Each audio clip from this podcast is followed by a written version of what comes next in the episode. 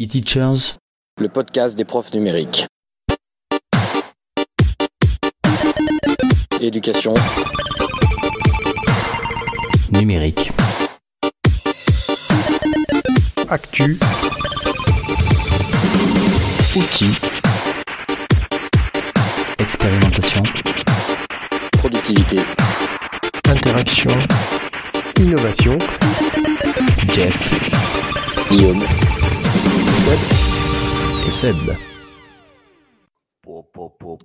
C'est digne des soirées Skyrock, ça vraiment, c'est parti. C'est pour ça que j'ai mis la capuche, les petits gars, ce soir, ça va envoyer du lourd. C'est lourd ce qu'on fait, les gars. Salut. Euh, J'espère que vous allez tous bien après cette intro magnifique. Comment ça va, les gars? Ça va, Seb? Ça Jeff? Ça va impeccable, c'est magnifique Seb ce que tu nous as fait. Ouais, merci. Merci, merci. Salut les gars, salut tout le monde. Vraiment, euh, on, est en, on est au top du top pour cette euh, dernière émission, je pense, de l'année euh, 2020. Je pense que ça sera le cas. C'est le Ouais, numéro 106. Et on, on est comme la jolie voiture et on est très content de se retrouver puisque euh, voilà émission un peu plus classique tous les trois on avait eu du mal à se voir tous les trois euh, depuis euh, depuis la reprise et ben on est là et voilà pas d'invité ce soir mais des petites choses à vous dire Ouais, c'était un peu compliqué de se mettre d'accord tous les trois. Mais euh, sur cette, voilà. Oui, ben, pas mal de changements dans ma vie perso. Oui, oui. Voilà, je... ah tu veux en parler? Tu veux faire doc Euh, non, non, non, de changement de maison. Donc voilà, donc Ah, ouais, ça, ça, ça, ça fait beaucoup de, cha- de changements. Voilà. donc moi la moralité si vous avez du fric à lui donner allez-y euh, vous pouvez euh, envoyer le sur le Tipeee on lui le fera passer Ouais, parce que dans trois mois, je suis SDF, c'est ça. ma foi. Très bien. Alors écoutez, on est, on est très très content de, de vous retrouver donc pour une émission un tout petit peu plus classique ce soir, mais avec pas mal de, de choses à vous dire. Et puis on va euh, peut-être commencer par les retours sur l'émission précédente. Eh ben oui, on va se partager peut-être les choses. euh, moi, j'ai même un retour euh, avant l'émission précédente, euh, puisque vous avez mal fait votre boulot, les gars. hein, je suis désolé, hein. mais on avait un, un retour sur le site internet. C'est vrai qu'on n'y pense pas souvent au site internet, mais on a des retours. Donc, on avait eu un retour qui datait de du d'une émission. euh, j'ai perdu le nom. euh, les, les brèves. C'est la brève que Seb, euh, l'américain, nous avait faite. Notre Sébastien américain qui nous avait fait une brève sur, sur un très très bon outil qui s'appelle Cursive que j'étais que j'utilise maintenant grâce à lui. Et euh, Christophe Niva, excuse, Niva Jolie. Niva Jolie, ouais, tu- bon, Non, Niva j'ai Jolie. mal prononcé, euh, qui nous dit qu'il est, qu'il nous remercie pour cette découverte incroyable, elle, qui elle tombe exactement deux jours avant une formation qu'il doit donner à des collègues. Et donc, il a utilisé euh, comme euh, cet outil-là, et grâce à vous, et à, ou à cause de vous, il nous dit, je viens de préparer une dizaine d'exercices sous forme de tuto PDF en moins d'une heure. Un régal. Voilà, donc ça fait plaisir, c'est tombé pile à, de cet outil, vraiment très, très sympa. Je sais pas si vous l'avez testé, euh, mais c'était une très bonne trouvaille de, Sébastien. Pas encore. Ensuite, on avait aussi une, une petite citation de Guillaume François, un de nos auditeurs euh, fidèles, qui euh, répondait à un de nos anciens invités, Laurent Walter, euh, qui justement, on en profite, a sorti son, son livre Saga, hein, qui, dont il nous a parlé dans l'émission où il était invité. Et euh, bah, Guillaume lui rappelait tout simplement qu'il en avait parlé avec nous de ce livre. T'en rappelles-tu, Jeff? Oui, tout à fait. Voilà. Super. Et enfin, nous avons eu euh, quelques retours suite à notre dernière émission avec euh, Christine Minto qui est venue euh, nous parler du numérique et des langues. Donc une émission qui a été, euh, je pense, plutôt enrichissante euh, pour tout le monde, hein, pour entendre parler un petit peu de, son expérience. Et on a quelques retours très sympas, euh, voilà, sur sur euh, sur ce sur ce rendez-vous et euh, bah, on en profite pour euh, pour embrasser très fort euh, Christine puisque oui c'est une amie ça vous l'aviez compris et euh, et pour la remercier pour tout ce qu'elle fait pour eTeachers voilà. Eh bien ma foi on va attaquer une émission avec quelques outils bien évidemment comme d'habitude mais avant cela un petit peu d'actualité. Nous enchaînerons par quelques quelques infos sur les, les expérimentations en cours l'innovation on fait pas grand chose en ce moment, donc on n'aura pas grand chose à vous dire. Mais par contre, nous terminerons avec euh, notre séquence pour parler d'une chose qui finalement nous plaît de plus en plus. Et euh, voilà. Et ben ma foi, on peut attaquer tout de suite avec l'actualité, Jeff.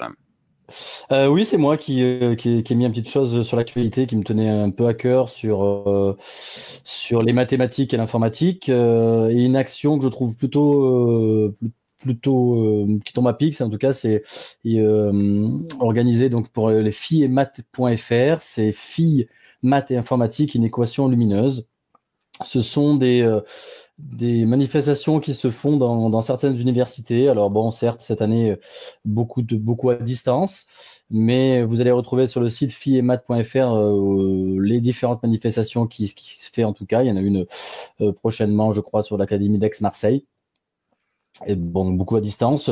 Le but, ben, c'est une, une association qui s'appelle euh, euh, les associations Animat et Femmes et Mathématiques qui organisent ces, jour- ces journées-là. C'est justement pour faire voir que les maths et l'informatique, eh ben, c'est pas uniquement pour les mecs, qu'il y a pas mal de choses, en tout cas, qui sont destinées aux, euh, aux filles.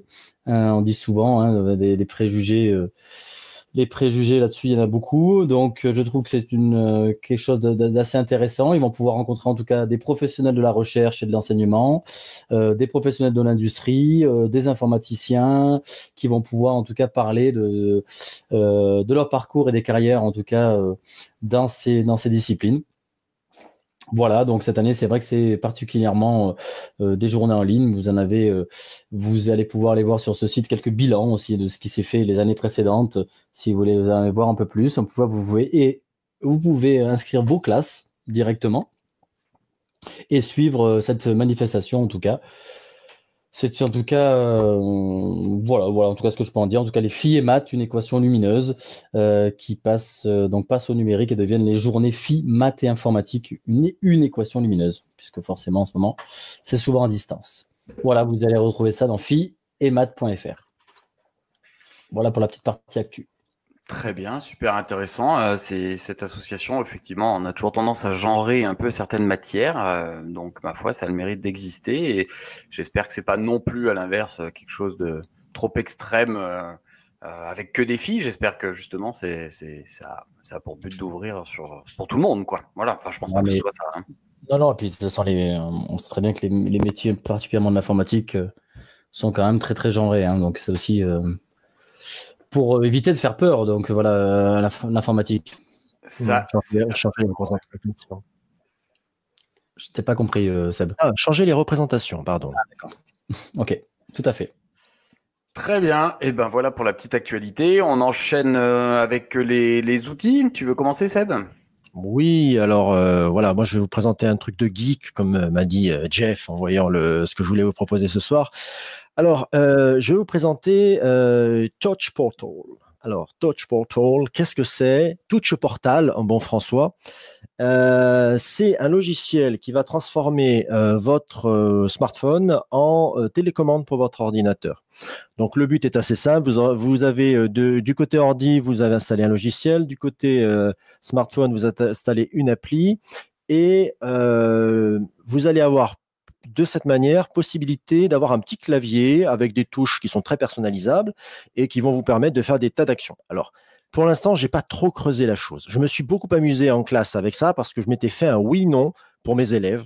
Alors pendant une journée, les oui et les non, ça a été euh, le bon buzzer. Le non, c'était le buzzer de, euh, de, du jeu de notre enfance où on retirait des trucs d'un d'un personnage euh, qui était soi-disant sur la table d'opération, Docteur Maboul. Voilà. Voilà.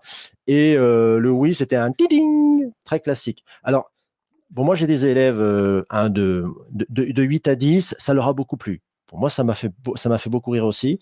Mais on peut aller beaucoup plus loin parce que les touches sont entièrement programmables. La programmation se fait en, avec des blocs façon Scratch. Vous pouvez faire tout ce que vous voulez jouer des médias sur votre ordi, c'est possible. Donc, c'est comme ça que j'avais fait. Vous pouvez balancer des vidéos, lancer des programmes, etc.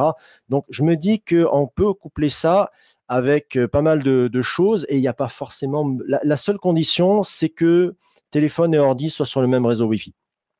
Voilà. Et à partir de là, ben, j'ai envie de vous dire, euh, vous pouvez faire quasiment ce que vous voulez à partir du moment où vous êtes un petit peu geek sur les bords, hein, un petit peu, euh, vous avez un petit peu envie de creuser la chose. Après, je vous dis, c'est la programmation graphique, donc ça reste très accessible. À voir. Donc, je reviendrai peut-être dessus si j'ai trouvé de grandes idées à faire. Pour l'instant, c'est vraiment du, côté, euh, le côté ludique. Je me dis qu'il y a peut-être quelque chose à faire du côté des escape games aussi, parce que je creuse la question en ce moment. Donc, euh, ouais, vous voyez, déclencher une vidéo à un moment T pour bah, re- relancer l'activité et tout ça. Voilà. Donc, je vais fouiller. Et puis, euh, si je trouve quelque chose de sympa, je reviendrai vous en parler. Moi, je peux te dire que pour les langues vivantes, déjà, c'est un truc qui, qui est fort utile. Alors, c'est vrai que le problème, qu'il faudrait que ce, ce soit déjà tout prêt. Ça existe, j'ai vu sur le site, hein, avec déjà des applications compatibles où je pense que tout est déjà programmé. Euh, ça évite de le faire soi-même, mais euh, je pense aux profs de langue qui utilisent énormément de lecteurs euh, audio ou vidéo et on est toujours coincé derrière euh, son ordi. Et je sais que moi, j'ai des configurations de classe hors Covid qui font que parfois, j'aime bien être au milieu de mes élèves et pas forcément vers mon bureau à côté de l'ordinateur. Et moi, je l'ai déjà fait, ça. J'ai déjà utilisé un autre, un, autre système de télécommande juste pour l'audio. Et c'est vrai que ça change la vie, en fait, de pouvoir déclencher les audios quand on fait des compréhensions orales sans être derrière son ordi, à côté des élèves, hein, voilà, pour pouvoir euh, activer des vidéos, enfin, des choses assez simples, hein, du play, stop, et puis euh, revenir en arrière, aller à l'avant, tout ça, c'est, ce serait super utile. Et euh, également pour tout ce qui est, enfin, dans, dans mes cours, on utilise très très souvent de, hum, voilà, comme tu disais, des rituels sur déclencher des chronos, euh, des sons qui signifient qu'on passe en phase d'autonomie, on revient en phase de groupe, enfin, voilà, tous ces trucs-là qui font ça peut fonctionner, ça peut aider certaines classes un peu bruyantes à s'organiser euh, et sans être obligé de revenir vers l'ordinateur et vers le clavier, c'est, je trouve que c'est pas mal. Un peu comme un, moi, je vois un peu comme un sifflet. Tu vois le sifflet du prof de PS en fait qui siffle euh, la partie, voilà, à la fin du truc, on revient. Sauf que là, c'est en classe avec des voilà des déclencheurs intégrés sur euh, et qui ont un sens ces déclencheurs bien sûr. Donc je trouve que c'est plutôt intéressant en fait. Mhm. C'est pas si gadget que ça. Non, non, mais de la manière dont tu me parles, il y a la, il y a la maternelle avec tous ces rituels qui, pour moi, ça serait un, il y a un nid d'idées à appliquer là-dedans. Donc, euh, Mais comme toujours, il faudrait qu'il y ait des choses pré euh, hmm. préconçues, préorganisées pour les collègues qui n'ont pas envie de mettre les doigts dans le cambouis. On le comprend bien, aller coder quoi que ce soit, mais que ce soit déjà tout prêt. euh, voilà, où on est juste à choisir Ouais. peut-être des sons, des choses comme ça, et ça, c'est. Ah, j'ai- oublié un truc. Tu m'y fais penser. J'ai oublié un truc. C'est le prix. C'est Torch Portal, Portal euh, vous avez deux versions. Vous avez la version gratuite que j'utilise, qui est euh, très bien, et vous avez la version payante. La différence, c'est que la version payante, elle vous offre plus de programmation disponible. Vous pouvez avoir plus de boutons, en gros, si vous voulez. Mais euh, la version gratuite, déjà, vous pouvez en avoir 16. Euh, oui, c'est ça, 16. Et c'est déjà, euh, c'est déjà pas mal. hein. Franchement. On ira voir ça. Super, super, super idée, je trouve. Garde, garde la main, on t'écoute. Voilà, je vais continuer avec un, un outil. euh, J'espère juste qu'on n'en ait pas déjà parlé parce que c'est un, c'est un énième Padlet-like, comme on dit en, en, en anglais, c'est-à-dire que c'est un, un outil qui peut euh, remplacer un petit peu, euh, un petit peu Padlet. Ça s'appelle Middle Spot. Euh, c'est plutôt très bien fait. hein. de toutes les alternatives à Padlet que j'ai pu euh, que j'ai pu connaître, euh, en toute honnêteté, c'est celle que j'ai trouvée la plus efficace, euh, la plus sympa. Alors c'est vraiment comme Padlet. Hein. Vous organisez votre mur comme vous le voulez. Vous organisez. euh, il y a différentes possibilités d'organisation automatique. Vous pouvez bien sûr mettre des fichiers audio, vidéo, ce que vous voulez. Euh, c'est vraiment la même chose. Il y a des exemples sur le site. Vous irez voir. Hein, Middle Spot. Bon, il y a un seul euh, problème et qui n'est pas qui est quand même un problème un peu important, puisque vous êtes obligé de créer un compte avec un compte Google, clairement. Ouais, il me semblait. Et euh, voilà, c'est un petit peu le truc dérangeant pour nous au niveau de l'EducNat. Alors, je sais qu'il y a tout un tas de profs qui s'en tapent complètement parce que c'est pour eux et que voilà. Voilà. Ouais, mais tu peux pas faire un, un- tu peux pas partager un mur où chacun peut écrire dessus, je crois, c'est ça, non? Il me semble qu'il y a une restriction comme ça. Je suis pas allé assez loin dans le. Non, j'avais eu un moment où à chercher euh, un Padlet like quoi, et j'avais eu du mal à trouver un. J'avais été tombé sur celui-là, ouais. Et euh, bon, après, par contre, tu peux partager quand même un mur euh, avec Oui, un, oui. un lien Il y a des ressources, des choses comme ça. Voilà, moi je si tu veux- c'est vrai que les gamins peuvent pas interagir dessus quoi. Voilà, si, voilà, c'était ça, ouais. C'était ça l'idée, ouais. Sans compte, sans rien. Mais bon, souvent, moi j'ai quand même beaucoup de collègues qui euh, me disent ouais, t'as pas un truc un peu comme Padlet où on peut voilà un peu plus sympa parce que les ONT c'est bien, mais c'est pas toujours très sexy, voilà, ou un truc où on pourrait avoir des vidéos voilà encapsulées avec tout comme d'habitude. Et ben c'est vrai que ça pourrait ça pourrait faire le boulot euh, puisque vous n'êtes pas limité pour l'instant comme pour euh, comme pour Padlet. Voilà, Middle spot, euh, grosse réserve sur le fait, bien sûr, que voilà. Je peux teaser. Moi, j'ai j'ai vu euh, une version bêta de quelque chose qui se prépare, en tout cas, de notre, euh, au point de vue officiel, en tout cas, de, qui ressemble à du Padlet. Voilà. Je peux pas en dire plus pour l'instant, mais Tu nous teases alors, on verra. ouais, je tease, ouais, qui est vraiment bien, qui est bien foutu. Voilà. Et qui, pour une fois, que c'est notre euh, hiérarchie qui nous fait ça, enfin, une hiérarchie, non, notre l'éducation nationale qui va, qui va faire ça, donc voilà. Tout à fait. Après, pour en revenir aussi à, à ces- tout ça, bon, je, pas- on va pas rentrer dans le débat de Padlet, RGPD ou pas, tout ça, parce que c'est pas, c'est pas toujours évident. Et puis j'ai l'impression que euh, la loi, enfin, toi, le- Très, très compliqué. la RGPD, c'est quand même super compliqué. de Ouais, savoir- enfin, voilà. Chacun dit la sienne. euh. Et puis surtout, tous les outils, euh, même américains, maintenant ont compris le truc et se disent euh, RGPD friendly, et, euh, et alors que ça l'est pas forcément. On regarde la loi française, euh, voilà. Enfin bref. Mais j'allais dire, on parle beaucoup de Padlet. C'est vrai qu'il est devenu payant, mais si vraiment vous êtes un établissement où la plupart des profs utilisent Padlet et où beaucoup de monde l'utilise, euh, vous pouvez aussi l'acheter. Hein, c'est pas, Mhm. Ah, c'est c'est un super outil. hein. c'est pas des licences qui sont hors de prix, ça coûte une dizaine d'euros par mois. Je veux dire, pour un gros établissement, si tout le monde l'utilise, c'est vraiment largement rentable. Euh, Et puis c'est un super outil quoi. C'est franchement, euh, moi j'ai du mal à m'en passer. Hein. si on en parle tous Ouais. autant et qu'on cherche tous des alternatives, c'est bien qu'il y a un moment, euh, Ouais. il, est, il, est, il est vraiment, il est vraiment utile et pour récupérer, pour euh, déposer, enfin on le voit bien. C'est parce qu'en plus c'est adapté au smartphone et compagnie, donc euh, on n'a pas d'action chez eux. Mais voilà, n'hésitez pas. euh, je veux dire, euh, si vraiment, ça- parfois on a quelques Dire, euh, ça fait quoi 150 balles à l'année en fait finalement pour un établissement, c'est pas non Mm. plus. Je veux dire, Voilà. Seb, Seb, il a Book Creator, nous on n'a pas de lettre, tu vois. Alors justement, euh, puisque tu en parles, Alors, Book Creator, je m'en sers aussi beaucoup, mais euh, oui, vrai que- Pas, pas beaucoup. non. Pas autant que, pas autant. voilà, Middle Spot, vous irez voir ça. Euh, c'est à moi, je crois. Euh, Oui. hum, donc moi je voulais parler de c'est pas un c'est pas un outil très nouveau mais j'en avais sûrement parlé je pense il y a quelques quelques temps d'une application qui s'appelle euh, App Inventor euh, qui comme son nom l'indique c'est pour créer euh, des applications euh, smartphone Android mais à partir de blocs il n'y a pas de programmation en code, c'est que des programmations en bloc et on peut faire des choses très très très, on peut aller très très loin. Moi j'ai fait des choses assez simples au point de vue application et on trouve pas grand chose comme tutoriel, etc. euh, sur App Inventor où ça part un peu dans tous les sens. Il y a eu des bouquins qui ont été faits, plus ou moins bien faits. Et là, il y a un, site. Alors, je me suis pas trop renseigné sur ce site-là qui s'appelle onvaessayer.org. Je sais pas trop qui est derrière ce, ce site. C'est vrai que j'aurais pu faire mon, ma petite investigation là derrière, mais qui a fait vraiment un travail remarquable sur des, tutori des tutoriels justement sur ce programme. App Inventor va, bah, ça va être très, très mathématique, euh, technologie, sciences de l'ingénieur, des choses comme ça, ou SNT, euh, NSI, vous voyez, toutes ces, toutes ces disciplines peuvent vraiment se le prendre en main. Et on peut faire des choses vraiment intéressantes.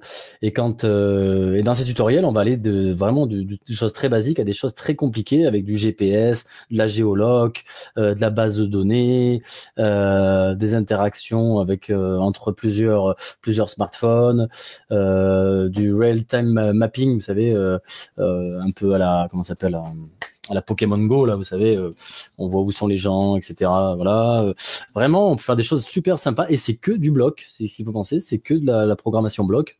C'est quelque chose d'assez puissant. Il est assez austère quand on l'ouvre la première fois, on a un peu peur, euh, puisqu'il y a une partie graphique. Hein, on peut vraiment jouer sur la partie graphique et une partie code. Et là, ils ont fait un travail vraiment, je, répète, remarquable de ce site-là. Là, on va essayer.org. Ils l'ont même appelé MOOC à certains endroits, même si c'est pas parce que c'est plus du tutoriel qu'autre chose. Mais voilà, allez faire un tour là-dessus. Vous cherchez App Inventor sur onvaessayer.org et vous allez pouvoir trouver en tout cas des, une multitude hein, de, de, choses euh, sur, ce, euh, sur cette application qui est uniquement en ligne et uniquement pour des applications Android. Et tu as, as déjà une idée en tête de ce que tu voudrais en faire? Oh, bah, j'en ai déjà fait pas mal de choses hein, déjà. On a, on a déjà. Moi, j'en ai déjà travaillé avec mes élèves. On a fait des petites applications pour contrôler euh, nos robots, par exemple. Euh, on a fait euh, des petites applications jeux, genre, vous savez, de, les paires, tu sais, hein, chercher les paires, etc. etc. Des son, voilà, memory, voilà, chercher le nom. Des choses très simples. Mais là, là, ils sont allés à des endroits que je pensais même pas qu'on pouvait faire avec avec du bloc. Quoi. Et ça crée après un, un fichier, euh, vous savez, c'est le fichier APK, hein, qui est le fichier exe chez, chez Android, et vous le publiez si vous voulez sur le Play Store, si vous avez envie après d'ailleurs. hein.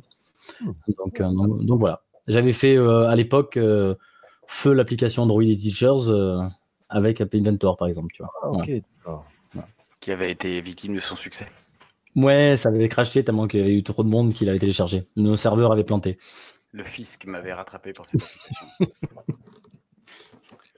Très Voilà. bien. Merci pour cet euh, outil et je pense qu'on va passer à, à la prochaine étape euh, qui était l'expérimentation, c'est ça? Non, truc et astuce. monsieur.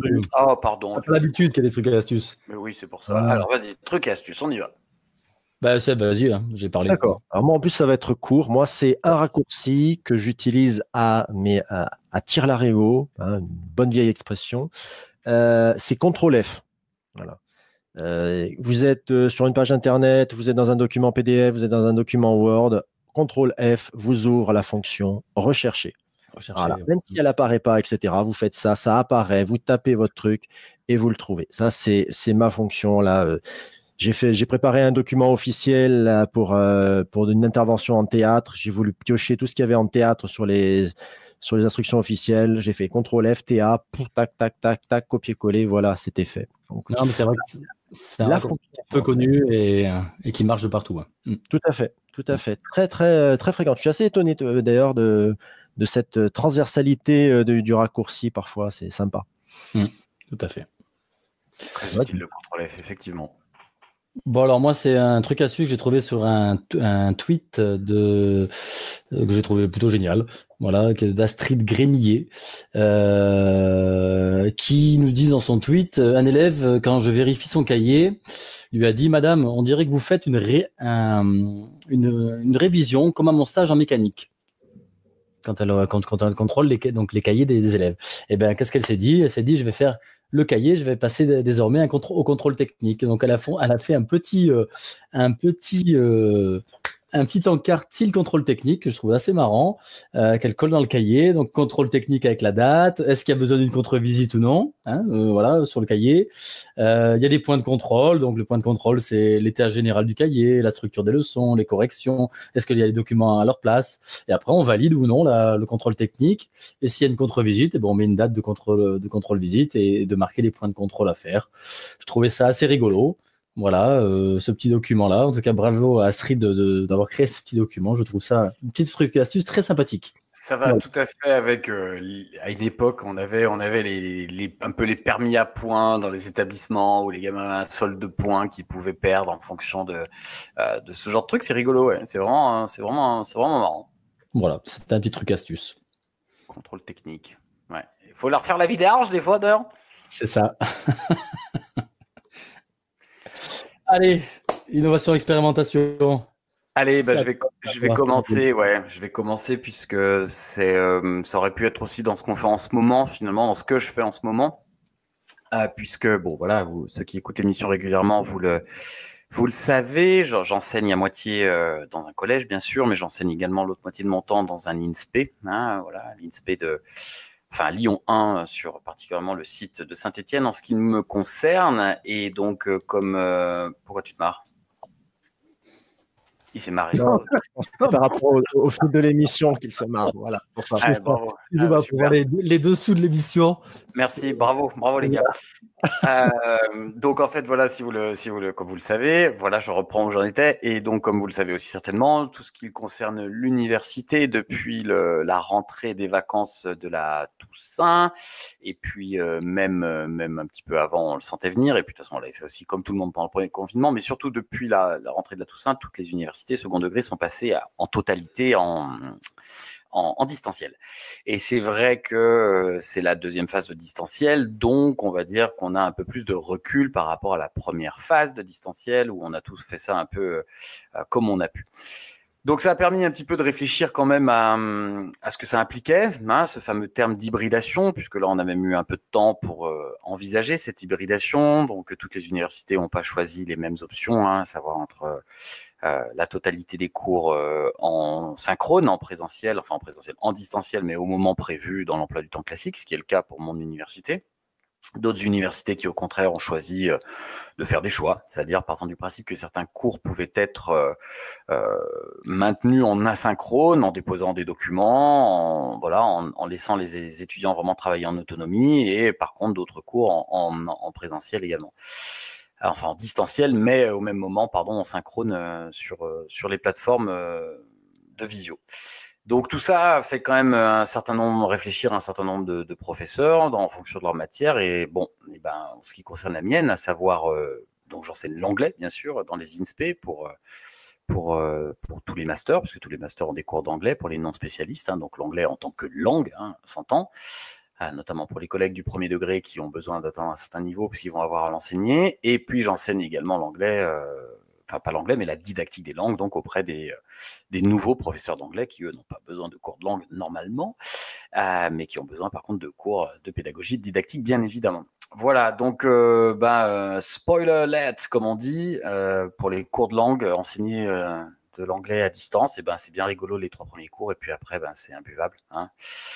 On a une matière où on a besoin d'échanger avec les collègues, on a besoin de parler, ça reste une langue vivante, donc Bon, on peut faire des choses hein, avec les micros ouverts, on peut faire des choses, mais ça reste quand même euh, très désagréable puisque voilà, les problèmes de connexion, maintenant on connaît tout ça, hein, l'effet euh, distance, euh, voilà, on a déjà que les étudiants souvent ont un peu peur et on comprend, sont un peu en voilà, c'est pas leur, langue maternelle, même déjà en français, moi je le vois bien quand je suis sur des cours didactiques où on a juste à échanger en, français, ils ont beaucoup d'appréhension à prendre la parole à distance. Euh, là, en anglais, c'est encore pire. Voilà. Et tu l'as, enfin, une question peut-être bête, mais tu les as vus, en, tu les as vus en réel, euh, tes étudiants, ou, jamais? Oui, oui, parce qu'en fait, euh, tu sais, sur le début, sur la rentrée, alors on, rentre un petit peu plus tard à, l'université, mais on les a quand même vus avant les vacances de la Toussaint.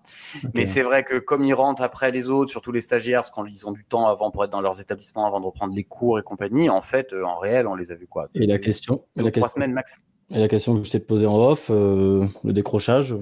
Alors voilà, c'est ça qui c'est là-dessus que je voulais un petit peu revenir, c'est-à-dire qu'au début, on a quand même vu des, étudiants euh, motivés. Alors vous savez qu'à l'INSPE, enfin vous savez vous savez, vous savez pas, à l'INSPE, on a soit des gens qui ont eu le concours en Master 2 et qui donc sont des fonctionnaires stagiaires euh, qui ont donc obligation de présence, hein, puisque qu'ils soient en classe ou, euh, ou en cours, ils, sont obligés, obligés d'être là, ils sont payés pour être en cours, donc pas le choix. Et puis à l'inverse, tous ceux qui sont en Master 1, donc qui préparent les concours, ou en Master 2 qu'on appelle parcours B, c'est-à-dire qu'ils n'ont pas eu le concours la première année à la fin du master 1, donc ils le repassent euh, dans leur deuxième année, dans leur master 2, mais ils ne sont pas stagiaires.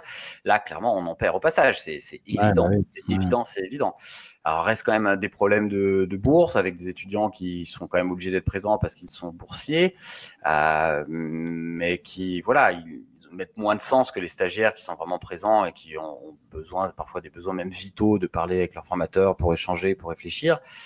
Mais je pense que pour tous ceux qui préparent les concours, là, et notamment les concours à distance, c'est sacrément, sacrément difficile. C'est sûr. C'est vraiment très difficile. Et puis même tout le monde, on en discute, même nous, de toute façon, les formateurs, on en a marre aussi. Et euh, même si, et c'est ce que je voulais quand même dire, euh, on a quand même des outils qui permettent tout un tas de choses. C'est-à-dire que euh, moi, j'ai clairement des cours où je me dis, mais en fait, dans un futur, alors je veux pas imaginer ça non plus, mais on pourrait quasi imaginer, même dans une situation complètement normale, de se dire, bah finalement, ces cours-là, on pourrait, on pourrait les maintenir à distance parce que il nécessite pas de faire des euh, je pense même parfois à certains cours magistraux.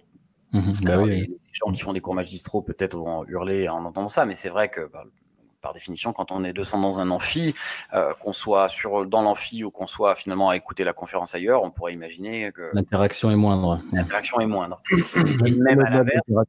Excuse-moi, Guillaume, mais même au-delà de l'interaction, est-ce qu'il n'y a pas moyen de gagner en visibilité pour le spectateur, pour celui qui écoute, avec une bonne captation de la, de la chose, avec quelque chose que tu peux prendre, par exemple, je sais pas moi, une conférence, une conférence de deux heures, te la fragmenter en autant d'épisodes qui sont nécessaires, plutôt que de rester forcément assis dans un confort relatif, etc. Alors après, il y a quand même aussi l'idée euh, sur les cours magistraux que si on parle là-dessus, ça veut aussi dire que finalement, on pourrait aussi imaginer que le prof ne fasse que s'enregistrer, se fasse une grosse grosse capsule de deux heures sur un cours magistral de deux heures, qu'on laisse à dispo et après les gens se débrouillent. Euh, c'est quand même pas tout à fait pareil parce que justement, une des avancées du cours magistral en visio. Euh, enfin, une des avancées, je sais pas si on peut dire une avancée, mais une des nouveautés, c'est aussi que euh, on a beaucoup plus d'interaction dans le chat, parce que le chat permet, c'est assez intéressant en fait. Les étudiants se disent, bah, tiens, je peux poser une question. Le, le conférencier n'est pas obligé de la prendre tout de suite. C'est-à-dire que les questions vont s'accumuler, on pourra y répondre après, mais voilà, on pense à quelque chose alors qu'on ne on le fait pas forcément euh, quand on serait vraiment dans un amphi parce qu'on n'ose pas déranger le conférencier et au moment des questions après, on va avoir oublié la question ou pas osé, etc. Donc là-dessus, ça peut être intéressant. Après, notamment aussi sur les fonctions. Euh, sur, vraiment sur les TD, tu vois, au niveau des, des travaux de groupe, hein, les, les, fonctions de, de groupe, de sous-groupe hein, dans les outils, qui proposent des groupes aléatoires. Euh, donc, c'est, on gagne un temps hein, par rapport à de la mise en groupe. Alors, bon, moi, ils sont grands, mais même des fois, je parle avec les élèves. Voilà, vous avez votre grand groupe euh, dans votre outil de conf, et puis vous décidez de balancer tout le monde dans sous-groupe. Hop, assignation manuelle ou assignation aléatoire hop, tous les, tous les étudiants vont chacun dans des groupes en un clic, ils travaillent, on se balade, le prof se balade de groupe en groupe, hop, on ramène tout le monde au groupe central. On peut, enfin, il y a un espèce de gain de temps là où euh, dans une classe, euh, il faudrait, euh, voilà. Alors, on est d'accord, je dis ça parce qu'on n'a pas le choix. Je dis pas que c'est ce que je voudrais forcément. Attention, non, mais tu, hein. veux dire que il y aura des choses à garder. Tu penses que d'ailleurs ça va évoluer au point de vue justement peut-être ce système hybride un peu? Alors tu penses que ça va évoluer dans ce sens-là ou Je ne sais pas si ça peut évoluer. En tout cas, on l'a déjà dit plusieurs fois ici à teachers c'est sûr que le confinement a aidé plein de collègues qui connaissaient pas les outils à se les approprier, sur les, les exercisers, sur ces trucs-là, sur tous les, logiciels de quiz, sur euh, vraiment, moi j'ai des collègues qui font des trucs maintenant, j'étais à 300 lieux de me dire que... Ouais, mais je te parle vraiment dans le supérieur parce que... Mais dans, oui, non, mais même, même dans le supérieur, c'est-à-dire que euh, on a plein de collègues, juste encore, peut-être encore plus dans le supérieur, parce qu'on a quand même pas mal de collègues dans le supérieur qui, comme les étudiants qui sont là, sont volontaires, motivés, normalement plus âgés, avaient moins besoin d'avoir recours à des outils parfois numériques qui sont là pour faciliter la pédagogie dans le second degré ou le premier degré.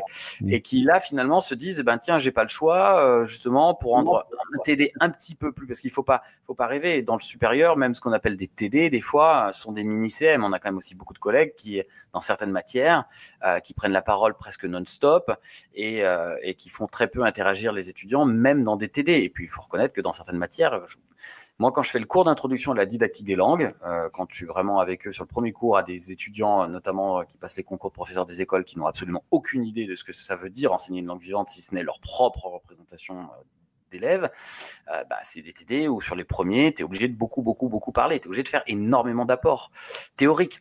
Et ben là, finalement, à distance, je me suis dit, je peux pas faire ça devant un micro, quoi, parce que je vais, déjà qu'ils dorment, ils vont forcément décrocher, moi, je vais m'ennuyer. Voilà. Donc, en fait, obligé un petit peu de réfléchir à ça et avec des choses qui en classe bon bah peut-être que d'ailleurs j'en récupérerai de ces trucs mais bon je me dis non si je suis en classe je le ferai autrement mais en tout cas euh, oui il y aura des il y aura des très bons des bons trucs à, à garder ce qui reste quand même le truc numéro un et le premier, et c'est ce que disait Christine un petit peu dans notre ancien précédent podcast, c'est que euh, on reste quand même un métier humain avec des humains qui travaillent avec des humains. Hein, notre matière première, c'est l'humain, c'est la, relation réelle, et on en a vraiment besoin. Et même si ces outils pallient un certain nombre de choses, en cas de confinement, euh, là, tout le monde en a marre parce que. Oui, mais non, mais là, là parce qu'on est passé d'un extrême à l'autre aussi. On est euh. passé d'un extrême à l'autre, mais voilà, il y aura quand même des choses. Euh, voilà, sur l'exposition à la langue, je parle en matière dans la mienne. si je parle vraiment, pense vraiment en cours de langue, sur quand on fait travailler sur des vidéos, sur de l'audio, finalement, j'ai presque plus de retours. Je sais pas.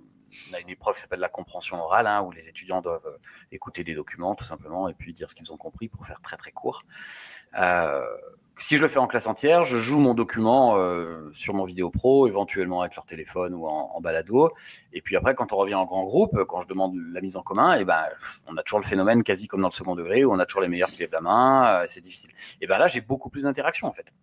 Ce qui était d'ailleurs un des avantages aussi de l'utilisation des baladeurs et des tablettes en classe pour pouvoir individualiser ses retours, parce que moi, je n'ai pas attendu le confinement pour utiliser Socrative et, et, avoir des retours individualisés.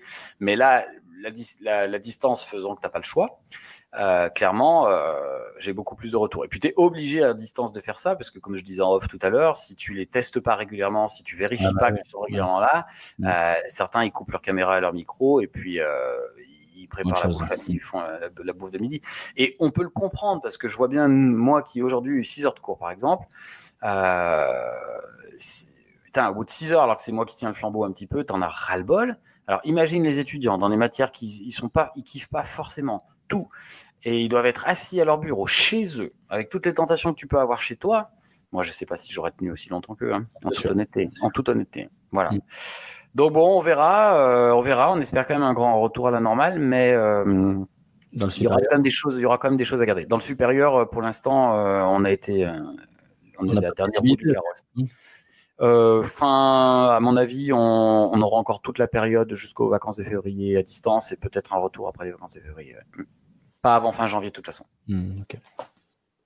Voilà pour Très ce bien. petit témoignage. Euh, c'est moi, je crois, ouais. Ouais. Donc je, moi je vais, je, je suis tombé sur un article, euh, bah tu vois, on peut tu parler d'anglais, je rebondis, euh, qui, est, qui est en anglais. C'est pas mon fort pourtant l'anglais, mais bon, non sur l'écrit ça va. Euh, donc je suis tombé sur un article du Washington Post qui date, je crois, de très récemment, il a été repris, mais qui date du mois d'août exactement. C'est un, c'est un article qui va parler des devoirs en fait en classe, hein, bon propre aux États-Unis hein, forcément, mais vous allez voir qu'il va avoir des reflets un petit peu avec ce que nous on vit, on vit en Europe. Euh, c'est un message en tout cas qui a été rédigé par Denise Pop, Euh, Denise Pop qui est une euh, maître de conférence en fait à la Stanford Université. Euh, elle est spécialisée dans tout ce qui est engagement des étudiants, études de programme, des méthodes de recherche et de l'apprentissage, en gros. Donc on- elle en fait elle a fait un, un genre de petit de- d'études en tout cas sur les euh, sur les devoirs. Euh, et euh, hop, je reprends mon document. Voilà. Donc dans une enquête, voilà, je cherchais le- le- l'enquête de 2009 à 2020. Et il y a une enquête qui a été faite par euh, par l'organisation, une organisation à but non lucratif qui s'appelle Challenge Success, euh, auprès de 200 000 étudiants, donc du niveau à peu près en Europe, collège-lycée, en gros, hein, c'est à peu près ça, et, et aussi dans les écoles, pour demander euh, ce, qui, ce qui avait plus de stress à l'école, et ce qui en ressort, c'est les devoirs. Bon. Euh, 56% des élèves ont déclaré qu'ils avaient trop de devoirs, euh, et c'était vraiment ça la, quantité. Mais pourtant, elle nous dit que c'est pas que la quantité qui, qui pose ce stress, mais c'est aussi le type de devoir qui est une vraiment aussi qui peut être vraiment une, source de stress du côté des, des apprenants, on va les, appeler. Euh, par exemple, hein, lorsqu'un élève perçoit un, devoir comme ennuyé ou répétitif, hein, ou, ou, trop compliqué ou déroutant, ils sont su- su- susceptibles d'être stressés. Euh, et puis il a été démontré, ils disent qu'à l'école élémentaire, en tout cas au niveau élémentaire, parce que c'est pas tout à fait l'école élémentaire là-bas, au niveau à peu près élémentaire chez nous, il y a très peu de preuves, en tout cas voire pratiquement aucune, que le temps consacré aux devoirs dans la plupart des matières a un effet positif en fait sur le sur les résultats. Alors il prend une exception quand même, ils disent que la lecture plaisir, la lecture plaisir a, a influencé en tout cas au moins le développement cognitif des enfants. Au niveau ch- chez nous collège-lycée, il y a quand même une légère euh, relation positive entre le temps consacré aux devoirs et euh, les résultats, en tout cas, euh, les résultats euh, des tests ou des, notes, en tout cas, euh, euh, à l'école. Et c'est là qu'elle s'est dit, on va poser, en tout cas, de, pour que les devoirs soient utiles aux étudiants, il faut se poser cinq questions. C'est ça qu'en tout cas, Denise Pop qui nous dit. Première question qu'il faut se poser, c'est est-ce que les élèves comprennent-ils le but du devoir?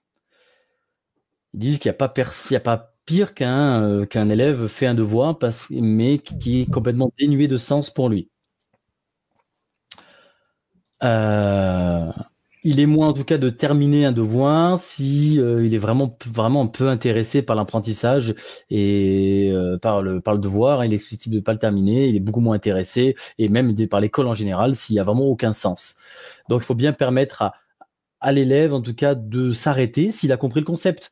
Euh, moi combien de fois euh, j'ai eu euh, moi j'ai eu le cas perso de mon fils euh, on lui fait faire un devoir de maths et il a compris. Pourquoi on lui fait faire 50 fois le même devoir quoi? Il a compris le concept voilà euh, si je me posé cette question. Deuxième question qu'il faudrait se poser, d'après elle, en tout cas, c'est est-ce que tous les élèves pourront effectuer la tâche de manière seule? D'accord Une tâche seule. Est-ce que les élèves sont vraiment égaux, en tout cas chez eux?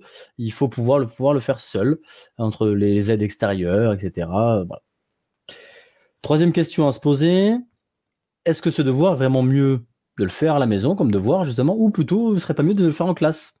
Hein? Ah, elle prend des exemples. Hein, euh, bah, la lecture d'un chapitre en livre pour se préparer à une discussion en classe, il faut forcément le faire à la maison. Mais peut-être qu'elle prend un autre exemple, si comment appliquer des, par exemple des algorithmes en thématique ou, analyser des passages de texte difficiles, bah, c'est peut-être plus difficile, c'est peut-être pour être plus, plus efficace en classe. Parce que le, là, on va pouvoir intervenir. Quatrième question, de juger le temps de ces, de ces devoirs. Elle dit que c'est très important de donner un temps approximatif, hein, c'est toujours, difficile de considérer vraiment euh, exactement le temps de travail, mais de donner au moins une heure limite. Voilà, pas dépasser une heure limite pour que les étudiants soient et puis sans pénalité. Voilà, euh, vraiment de, donner vraiment ce temps. Cinquième question, d'être faire bien attention en tout cas à ce qu'on va à la note, bien expliquer euh, la notation des devoirs. Euh, quel genre de commentaire je vais faire euh, sur tel ou tel, euh, pourquoi on a fait faux ici, bien de marquer, de fournir assez de d'explications sur les sur les devoirs. Et pourquoi pas d'offrir aux étudiants la possibilité de réviser, de revoir le devoir et de soumettre à nouveau son, son, son devoir. Et pourquoi pas, elle parle, elle, parle, beaucoup de que les élèves apprennent de leurs erreurs. Voilà, on fait une erreur, on revient dessus et on refait. Voilà ce petit article, ces cinq questions, je pense que c'est, il y a certaines qui sont vraiment du bon sens. Il y a certaines où on pense pas forcément. Moi, si je prends mon exemple, c'est euh, quand je parle du temps. Rarement, je parle du temps euh, d'un devoir que je donne, par exemple, hein, à la maison. Euh, voilà, je sais pas ce que vous en pensez les gars sur cet article et ces, ces cinq questions qu'elle se dit de se poser avant de donner un devoir. Ouh là là. On lance sur les devoirs. Des milliards de choses à dire là. On y va? Je commence. Vas-y. Bon, Est-ce qu'il y a des questions pas sur l'introduction, peut-être sur l'introduction, bon, sur le devoir, euh, devoir, pas devoir. On a tout notre avis là-dessus, mais. Ouais, non, non, non. J'aime bien, euh, j'aime bien ces questions qu'elle se pose. En tout cas, euh, la question du temps aux élèves, moi, c'est pareil comme toi, Jeff, je le faisais jamais. Jusqu'à ce que je découvre sur les ONT, là, les, trucs, tout, ce qu'on appelle la charge de travail qui permet de voir, parce que des fois, on entend les gamins en conseil de classe, ouais, on a un peu de boulot, un peu trop de boulot puis on est tous là, ouais, ça va les gosses. Puis en fait, euh, en regardant un petit peu, on se dit, ouais, en fait, euh, en fait, ouais, quoi, ça fait quand même un peu de boulot. Et euh, en fait, on est, on est tout le temps biaisé par le fait de dire, oui, mais de toute façon, ils le font pas. Alors oui, bah, s'ils le font pas, dans ce cas, pourquoi ils le font pas en fait? Parce que moi, je suis plutôt dans cette problématique-là aujourd'hui. La question, elle n'est pas, est-ce qu'il faut donner des devoirs ou pas? La question, elle est sur souvent le peu de devoirs qu'on donne ils sont dans une majorité pas faits. En tout cas, dans le milieu dans lequel je suis, dans l'établissement dans lequel je suis, euh, qui a une certaine typologie. Et euh, pour ces élèves-là, je crois qu'une des réponses, c'est tout simplement parce qu'ils on peut pas dire qu'ils le font pas parce que je crois pas que de nature les enfants se disent euh, on fait pas le travail en fait. Ça j'y crois pas une seule seconde. Par contre je pense que assez rapidement et là je parle vraiment du secondaire puisque Seb tu nous parleras plus du premier degré et on sait bien que sur les devoirs c'est toujours le, serpent de mer là aussi. En tout cas à partir du collège on a quand même beaucoup de profs de sixième notamment qui oublient que sur le premier degré les devoirs suivant les professeurs des écoles et eh ben c'était pas tous la même chose et qui fait quand on arrive en sixième on a des gamins qui sont littéralement noyés euh, sous les devoirs. Et surtout, ils sont noyés sous les devoirs parce que à la maison, et c'est ce qu'elle a dit dans les, euh, euh, c'est ce qu'elle dit dans les conseils, beaucoup de profs ne se posent pas, à mon avis, la question qui est est-ce que ce travail que je donne à la maison, il peut être fait sans aide et sans en, complète autonomie?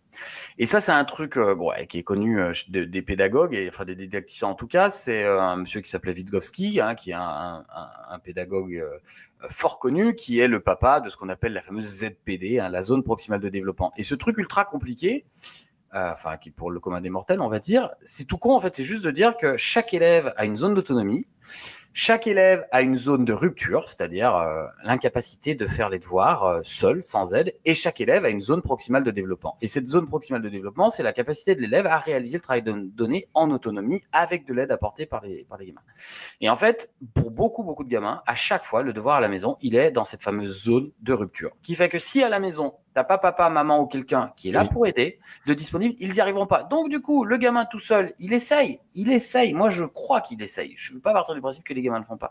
Il essaye, sauf qu'en fait, bah, il, essaye une fois, deux fois, trois fois, et tous les soirs, quand il voit que tout ce qu'on lui donne, j'exagère, hein, je caricature, on est bien d'accord, euh, c'est infaisable tout seul, et ben il finit par plus le faire parce qu'il part du principe qu'il sera jamais capable de le faire. Donc, euh, et moi, je me rappelle, je veux dire, le nombre de fois où à la maison j'ai j'ai pas fait mon travail ou pas voulu le faire, et si j'avais pas des parents derrière qui m'ont suivi et qui me tapaient sur les doigts si je n'osais pas et qui vérifiaient avec moi, moi l'autonomie, je l'ai atteint. euh, je sais même pas si je suis encore autonome aujourd'hui, mais euh, tardivement. Donc Ouais, je crois qu'il faut, il faut beaucoup plus travailler sur la méthode. Elle a raison là-dessus. Et est-ce que les gamins peuvent faire ça tout seul? Et ça, on l'a vraiment vu avec le confinement. On l'a vraiment vu avec le confinement. On l'a vraiment vu avec euh, avec tout ça. Et je trouve d'ailleurs encore aujourd'hui que pendant le confinement, une des dérives, ça a été d'en donner trop parce que le prof a l'impression de faire du son boulot. Il a l'impression de réaliser son boulot quand il n'est pas devant les élèves, en les gavant de boulot et en gueulant quand derrière, en disant mais enfin c'est pas possible, c'est pas fait.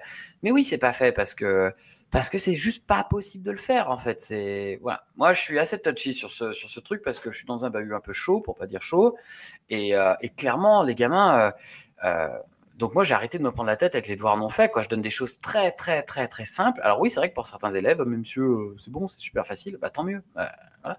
Bon, après arrive la différenciation, on est d'accord. Mais euh, ouais ouais, je suis je suis vraiment d'accord avec tous ces conseils. En tout cas, se poser la question de est-ce que c'est faisable? Pour moi, c'est évident aujourd'hui. Et surtout la deuxième, c'est est-ce que euh, est-ce que les gamins peuvent s'auto-évaluer à la maison? Alors, il y a toujours beaucoup de gens qui disent Ah ouais, mais si tu files des trucs avec des exercices autocorrigés, pour te montrer qu'ils ont fait le boulot, ils vont tout de suite euh, regarder la correction sans réfléchir et te donner la réponse. Et comme ça, quand tu feras la correction en classe, ils seront contents. Enfin, en tout cas, tu regarderas euh, quand tu vérifieras le travail, tu vérifieras qu'ils l'ont fait, ils l'auront fait et, tu seras, et tout le monde sera content. C'est vrai, ça va arriver, ça c'est évident. Mais je pense que pour un certain nombre de gamins, leur permettre de s'auto-évaluer tout de suite après l'exercice, à mon avis, euh, on peut en récupérer un certain nombre. Et puis la dernière chose, le temps. Alors le temps, c'est pas tellement pour pour nous, mais c'est pour eux, parce qu'on a aussi des élèves euh, qui, à l'inverse, euh, et là je pense clairement aux gamins en, en- handicapés cognitifs, enfin voilà, ou qui ont des, des, des PAP à cause de dyslexie, des choses comme ça, pour apprendre une leçon d'anglais, pour certains, ils- quand ils te disent qu'ils ont passé 40 minutes sur deux phrases, c'est- ça. Moi je dis, mais arrêtez quoi. Il faut pas. C'est le, il, il faut pas. Il faut arriver à borner aussi.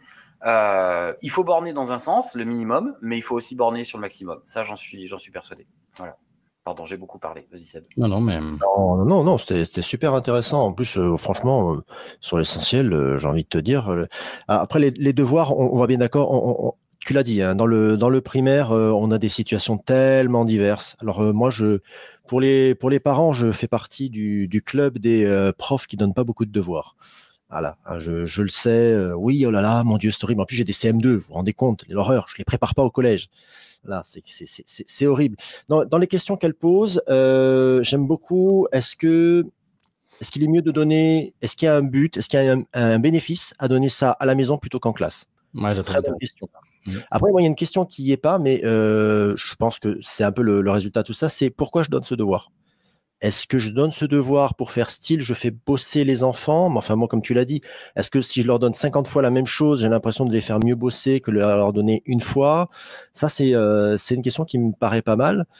Après, si tu veux, alors pour parler de mon truc euh, un peu perso par rapport à ça, moi, mes questions que je me pose, c'est est-ce que je dis aux parents, je dis écoutez, euh, bon, alors ils sont euh, vos gamins, voilà, je les ai 6 heures dans la journée, on passe pas 6 heures à enfiler des perles, hein, même si c'est même, même si on enfile des perles parfois pour faire des logarithmes, mais non, là, là, on fera pas, on fera, on fera pas ça. 6 heures, il y a des moments intenses, il y a des moments plus cool, hein, quand même, je, je suis pas un tortionnaire, mais dites-vous bien qu'ils viennent de passer 6 heures. Moi, mon but, c'est pas qu'ils reviennent chez vous et qu'ils passent encore une heure sur, sur un moment qui sera pas agréable entre vous et lui.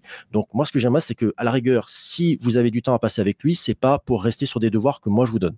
Si vous avez envie de passer du temps avec votre enfant, prof- profitez-en, etc. Ouais, le temps, euh, le temps qu'on va passer avec ses enfants le soir, euh, quand on est parent ou quand on a, même sans être parent, avant que je sois parent, j'avais quand même cette réflexion de me dire, est-ce que vraiment c'est le but d'une journée d'école que le gamin rentre avec des devoirs? Pour moi, non. Non, au bout de six heures, on doit être en mesure d'avoir, si on a un travail à donner, il faut qu'il y ait une justification. C'est pour ça que le pourquoi est-ce que je donne ce travail m'intéresse. Est-ce qu'il y a un bénéfice à se le faire à, la maison? Moi, quand je donne un travail, généralement, le bénéfice, c'est que le gamin peut prendre son temps. Voilà. À l'école, il y a un temps qui n'est pas extensible, euh, que ce soit l'heure de cours euh, dans le secondaire, les deux heures de cours ou les six heures même chez nous. Il y a un domaine qui n'est pas extensible et certains ont besoin de plus de temps eh bien, euh, moi, je leur donne euh, tranquillement ils le finissent à la maison. C'est pas un souci. En plus, bon, dans le primaire, au petit rappel, hein, je rappelle, les devoirs écrits sont censés, et oui, j'ai bien dit censés être interdits, hein, mais depuis 70, c'est-à-dire avant avant ma naissance. Bon, euh, moi j'en ai bouffé un des devoirs écrits. Euh, je vais pas faire mon vieux en disant ouais, euh, ça m'a pas tué. Non, moi c'était chiant. Franchement, euh, un Guillaume, euh, voilà, ah, tu l'as dit, c'est chiant de faire des, des devoirs à la, à la, à la maison. Franchement, je, pense qu'on a plus, on a des meilleurs moments à passer qu'à gratter si c'est pour faire 50 fois un exercice de résolution en mathématiques ou en français. Voilà, quoi. Soit on a compris le principe, soit on n'a pas compris le principe. Donc il y, a- tout un tas de, phénomènes comme ça. Et moi, les devoirs, je je suis pas un grand partisan. Alors généralement, euh, les parents euh, m'en veulent là-dessus parce que du coup, ils me disent ah ouais, mais vous les préparez pas au collège. Et moi, ce que je dis souvent, c'est alors vous me dites, je les prépare pas au collège, mais est-ce que vous pouvez pas prendre le problème à l'envers? C'est-à-dire, est-ce que c'est pas le collège qui devrait se dire à quoi est-ce que ça sert de donner une tripotée de devoirs aux gamins? Parce que bon, à un moment, tu l'as, tu l'as dit, la charge de travail. Et heureusement qu'on a cette vision, vision maintenant, grâce au numérique, de savoir que les gamins, oui, peuvent avoir une sacrée charge de travail, mais avant ça, c'était la, fête, quoi. Certes, il y avait des, il y avait le vieux cahier de texte que les profs compulsaient et que, euh, savaient à peu près que ce jour-là, euh, il y avait deux, deux DST, donc on allait éviter d'en rajouter un troisième, mais il y avait ce- ce phénomène-là. Donc, les devoirs, comme tu l'as dit, c'est un bon serpent de mer, c'est quelque chose qui va rester, etc. Euh, les questions qu'elles posent, elles sont intéressantes parce qu'elles t'obligent à prendre du recul, tout simplement. Mm. Et le bénéfice du devoir maison par rapport à l'activité en classe, il peut être très intéressant parce qu'il y a des activités en classe. Est-ce qu'elles sont vraiment nécessaires? Et là, tu peux même aller plus loin. C'est tout ce qui a conduit à la classe inversée. Se demander à un moment quel travail je donne à la maison, quel travail je fais avec mes élèves? Et la zone proximale de développement, on y revient. Parce que est-ce que je gagne plus Est-ce que je sauve plus de gamins en m'asseyant à côté d'eux et en les aidant à faire leurs exercices ou en leur, disant euh, sautez la ligne après le titre et laissez trois carreaux pour bien écrire la leçon? En fait, euh, vraiment, euh, tu vois, là, tu parlais des, devoirs à la maison, il est chiant. Voilà, moi, j'ai toujours l'exemple et je le vois malheureusement au cours parfois de certaines de mes visites en tant que formateur. C'est l'effet exposé, tu sais, c'est le truc que tu donnes à la fin de le vendredi et tu dis à certains gamins, lundi, tu vas me faire un exposé sur machin. Et, euh, et, et ça, on, on l'entend encore tous et c'est insupportable, quoi, parce que euh, dans le meilleur des cas, le gamin, il a du monde à la maison et c'est les parents qui se tapent l'exposé avec lui tout le week-end et c'est chiant, comme tu dis, pour tout le monde parce que ça plombe le week-end et compagnie et surtout, ça apporte rien au gosse parce que dans le meilleur des cas, les parents euh, vont l'aider à organiser un petit plan. Dans le pire des cas, le gamin tout seul, il va faire un copier-coller de Wikipédia et il va se faire engueuler le lundi parce qu'il aura fait un copier-coller de Wikipédia, quoi.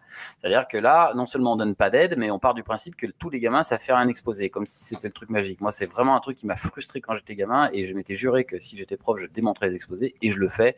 Et vraiment, je revendique ça. Par contre, c'est un super exercice l'exposé. C'est-à-dire si on le travaille en amont, si on réfléchit avec les gamins sur ce que ça veut dire de sélectionner, qu'est-ce qu'on garde avec eux, mais on en revient, on en revient à tout ça. Quoi. Ça peut pas être fait en travail à la maison. Putain, c'est pas possible en fait. Euh, ça, c'est une première chose. Après, par contre, moi, je suis assez partisan sur le fait qu'il en faut en fait. Tu vois, euh, en tout cas sur le second degré, euh, il y a un moment, et ça, ça c'est l'autre dérive, c'est-à-dire que j'ai quand même beaucoup d'élèves euh, qui, qui sont maintenant là-dedans, et je parle, je, je parle, on n'a pas parlé de ça, mais il faudrait qu'on en parle un jour dans les teachers, l'apprentissage et l'apprentissage notamment du par cœur. Là, Ah oui. Je suis un peu désolé, mais sur une langue vivante, en tout cas pour ce que je connais le plus, il y a un moment, il y a un moment, et je vous parle pas des verbes irréguliers, pour pouvoir emmagasiner du vocabulaire, il faut quand même se farcir l'apprentissage des leçons. Et je parle pas des vocabulaires en liste, parce que ça, j'y suis allergique. Mais justement, si on veut mémoriser des choses, parce qu'on n'a pas le temps de pratiquer, pratiquer, pratiquer comme il faudrait, comme quand on apprend une langue dans une situation normale, et ben les petites traces écrites de quelques phrases dans laquelle il y a le vocabulaire, qui va peut-être un jour, si on l'apprend, euh, le gamin pourra le mobiliser peut-être quelques mois après dans une situation, il se dira ah oui tiens, je me rappelle de ça, et le réutiliser. Et ben il y a un moment, il faut quand même le mémoriser. Alors bien sûr, les gamins ils disent oui, monsieur, je l'apprends, mais deux jours après, je l'ai oublié. C'est vrai. C'est vrai. Sauf que dans tout ce qu'il a appris, a un moment, il y a quand même des choses qui vont rester gravées. Donc, euh, euh, je ne sais pas si on peut juste dire, parce qu'aujourd'hui, apprendre par cœur pour beaucoup de gamins, ou en tout cas apprendre, c'est juste lire deux fois, quoi. Et, euh, on a l'impression que ça suffit. Donc, tu vois, sur le travail à la maison, moi, je serais plus partisan de creuser ce truc-là, qui clairement, par contre, peut être fait en autonomie par les élèves. C'est-à-dire plutôt que de oui, de redonner des, problèmes de maths et des réflexions et des machins quoi, qui vont être faits en dépit du bon sens, voire pas fait du tout, plutôt réfléchir à un gamin tout seul, en tout cas en travaillant ça en début d'année avec lui, il peut arriver à se dire est-ce que là je sais ma leçon, est-ce que je l'ai apprise ou pas? Euh, en tout cas plus facilement que les exposés ou d'autres choses. Donc, mais je pense qu'il y a quand même un moment, on est obligé de leur demander d'en faire un petit peu en, en dehors. Ah, mais je- Comment- je- tu Je veux faire? suis. Je vais te dire, je suis totalement, et même je vais te rassurer, moi les exposés, ils en font mes élèves, mais par contre, ils les font intégralement en classe. Voilà. Alors euh, voilà, tu vois, le, la méthodologie, tout ça, etc. C'est exactement. Là, je te suis totalement. Bon, voilà, en tout cas, on pourrait y passer la nuit hein, là-dessus. Hein, sur, Oh, euh, oui. Mais c'est super. Euh, Mais oui, parce qu'on est, on est clairement tous confrontés à ça, parce qu'on a, on a un vécu des- son, d'élèves, son avis, sa façon de voir, voilà. Donc, un vécu de parents, un vécu de, pro- de professionnels, euh, donc euh, on a forcément, euh, forcément plein de choses à dire, quoi. hein. Hmm. et le vécu de parents euh, te fait changer beaucoup de choses. Tu m'étonnes. Hein? Mais- mais tu m'étonnes. Tu m'étonnes. Eh ben, très bien. je- Eh ben, En écoute, cas, plus, vous, vous aurez le lien de cet article dans les notes de l'émission. Super. Bon, alors Seb, Alors, figure-toi que euh, justement, tu en parlais tout à l'heure et ça tombe très bien. Euh, Beau Creator. Alors, Beau Creator, c'est très bien, mais qu'est-ce qu'on fait quand on n'a pas d'imagination pour mettre des, faire de belles pages? Parce que le principe, quand même, c'est de faire des bouquins, mais autant qu'ils aient un peu de gueule, quoi. Alors, comment faire de belles pages quand on n'a pas du tout créatif? Alors, je vous propose mon astuce du jour. hein, c'est un peu le picard de la créativité, c'est Canva. Donc, Oui. Canva, c'est un site où vous inscrivez, l'inscription est gratuite, vous pouvez y aller et vous avez des, euh, c'est une création de pages. Alors, vous pouvez créer des pages Internet, des pages pour votre Twitter, pour votre euh, Insta, pour votre TikTok, etc. Donc, vous pouvez y aller. euh, vous prenez un modèle qui vous plaît, vous manipulez les quelques éléments. Vous avez pas mal d'éléments qui sont gratuits. Vous avez euh, des tas et des tas et des tas de designs qui sont rangés par mots-clés. Vous pouvez. Alors, la manipulation, vraiment, elle est très simple. Là, l'interface, elle est vraiment bien faite. Vous avez une application pour tablette, vous avez une application pour smartphone. Enfin, vous avez la totale et ça vous permet de faire des trucs très sympas. Moi, par exemple, je l'ai utilisé pour faire une, liste de tâches que j'en ai aux gamins. Elle je l'aime beaucoup, elle est très stylée, très sympa et ça m'a pas pris beaucoup de temps aussi. Voilà, il y a un gain de temps.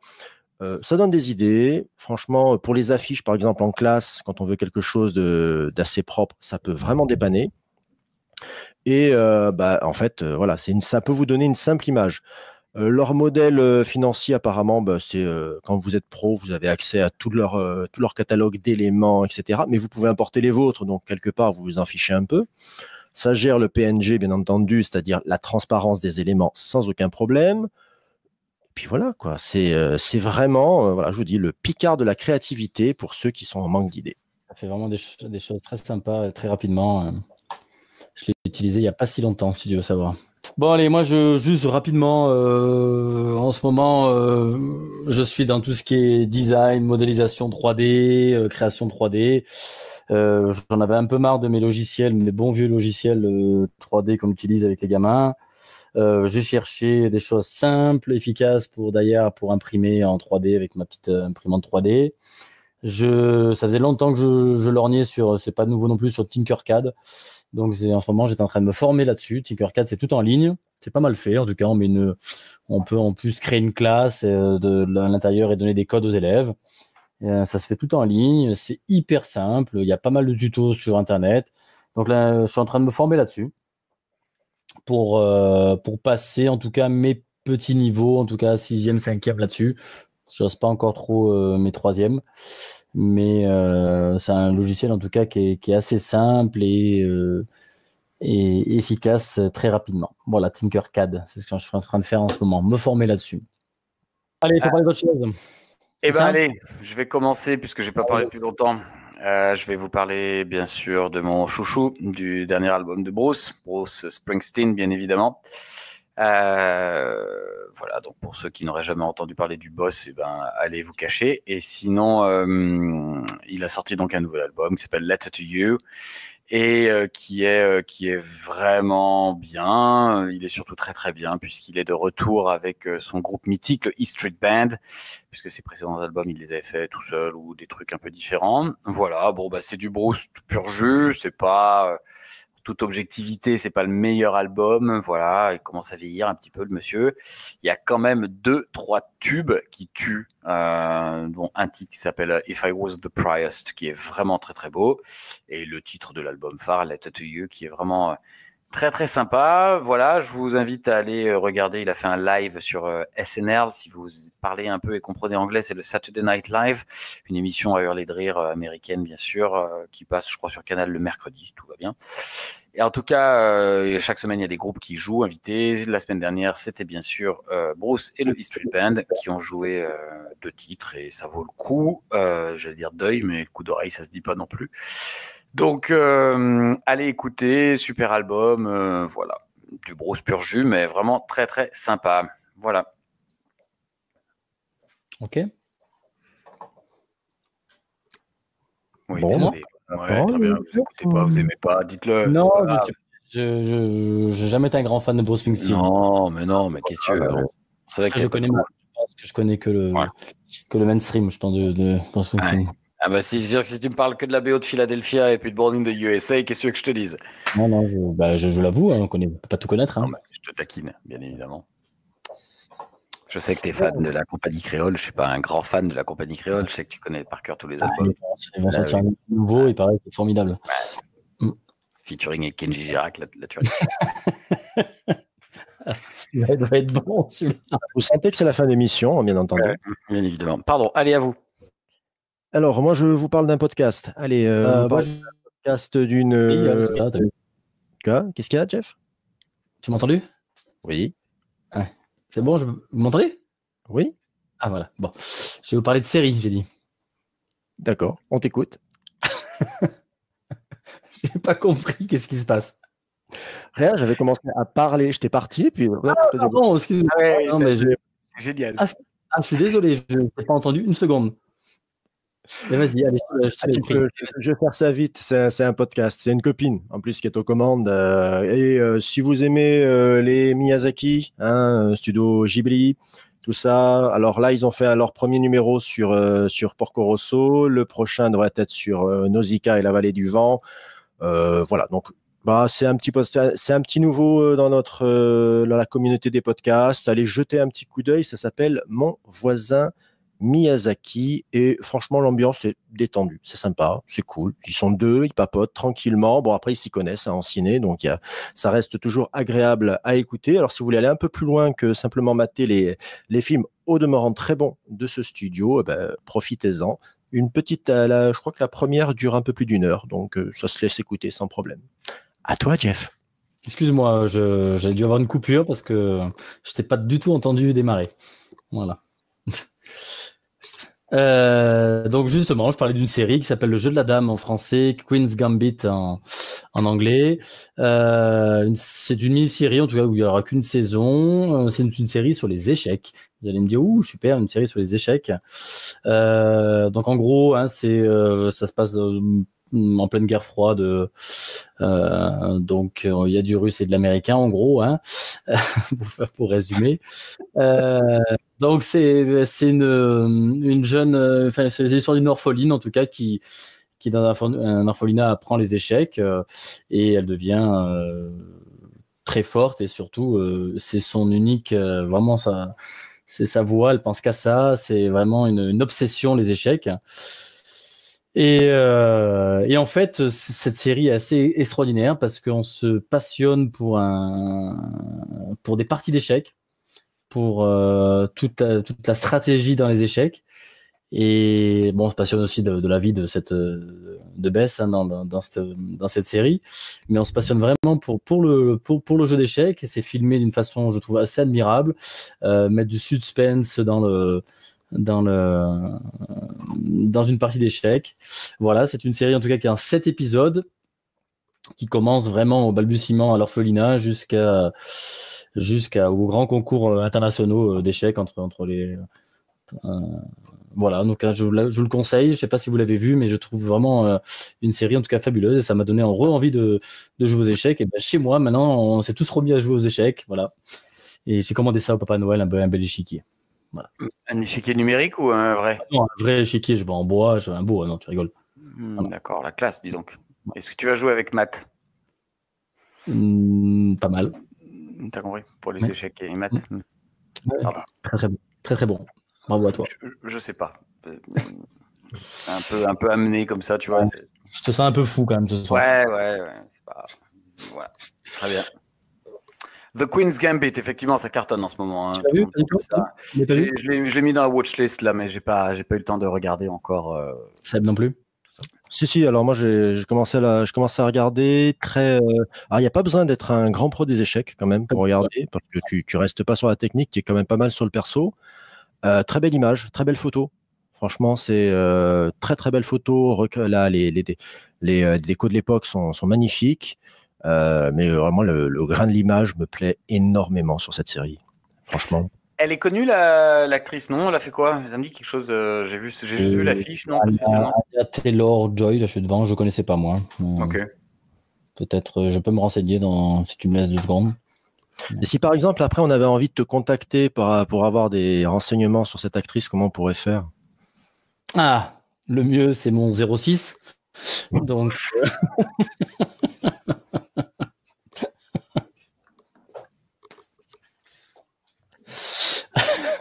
Voilà, hein, moi j'essaie de faire une transition, un peu de professionnalisme, mon bon monsieur, et toi, poum, bas de toute façon, euh, en général, si on parle en général, donc moi, ce sera, j'en parlerai après, mais, mais euh, en général, c'est, on est sur tous les réseaux sociaux, en tout cas, euh, e-teacher, toujours e-teachers.fr, Facebook, Twitter.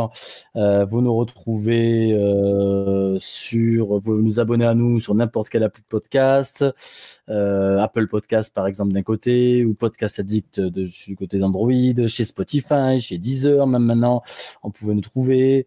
Il n'y a pas de souci. Et si on veut nous, me contacter plus personnellement, ben moi ce sera Twitter comme tu demandais, c'est at Jeff8342.